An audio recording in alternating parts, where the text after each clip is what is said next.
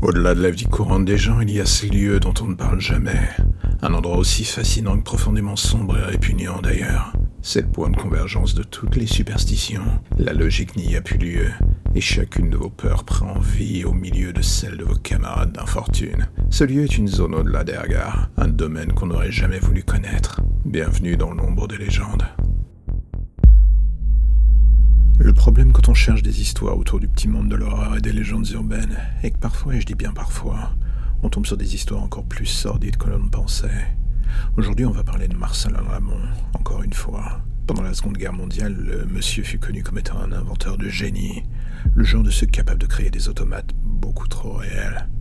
La légende montrera par la suite que ce qui se cachait dans ces automates était pour le moins lugubre, mais ça c'est une autre histoire. Le petit monde des tueurs en série historique, il possède une fanbase assez inquiétante. Le genre de celle qui, même des décennies après, continue de chercher à récupérer toutes les créations de ce fou furieux, ainsi que ses notes surtout. La plupart ont disparu, certaines sont dans des collections privées, et certaines autres ont été détruites directement par la police, ou par certains civils eux-mêmes. En 1944, peu après sa disparition du monde social, on lui rattacha encore une série de meurtres, jusque-là inexpliqués. Sa maison de campagne près de Marseille, en dehors de la ville, elle fut le lieu d'une découverte pour le moins lugubre.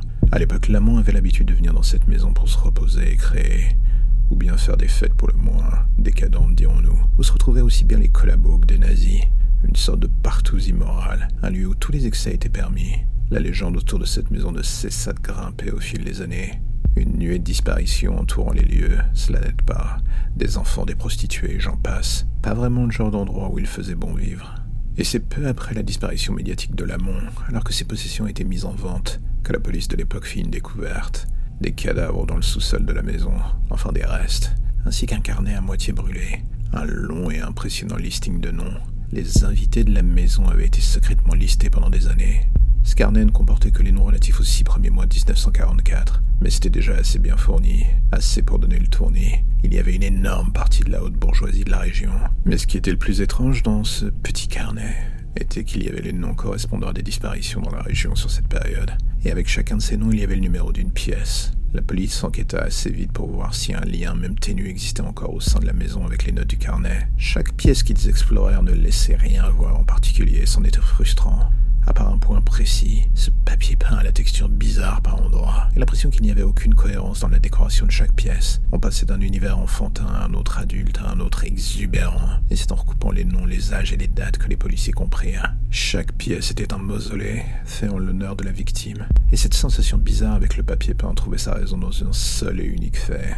Il s'agissait de chair humaine, celle de la victime, en l'honneur de qui cette pièce avait été créée. La nouvelle aurait dû remonter vers la justice à Paris, mais il devenait impossible pour beaucoup de gens de la région de supporter l'idée de que ce qu'ils nommaient encore comme étant la maison du diable allait rester debout et défigurer l'histoire de leur région pendant des années. Et d'un coup, la maison brûla, et sincèrement, personne ne la regretta. Ce que peu savaient était qu'au-delà des horreurs qu'elle abritait en surface, il en restait encore bien plus en sous-sol. Mais cela, personne ne le sut jamais, à part celui qui racheta le terrain pour reconstruire une autre demeure par-dessus.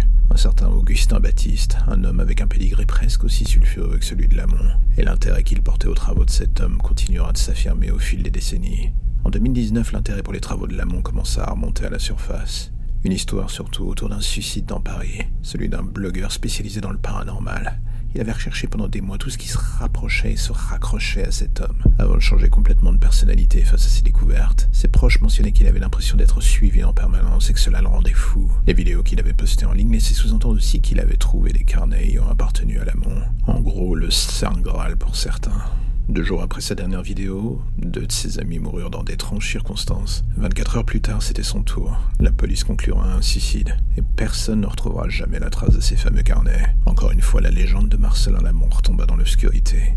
Chose amusante, il fut démontré quelques mois plus tard par un autre chercheur d'indices que la dernière victime en date, celui qui mentionnait être en possession des carnets de Lamont, était un des descendants de ceux ayant tenté de mettre fin au règne de la terreur de Lamont en 1944.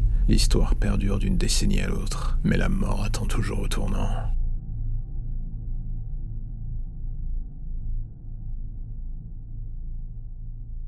Et voilà, c'est la fin de l'épisode du jour. Alors, comme d'habitude, on se retrouve chaque mardi, parfois le mercredi. Quasiment tout le temps le vendredi.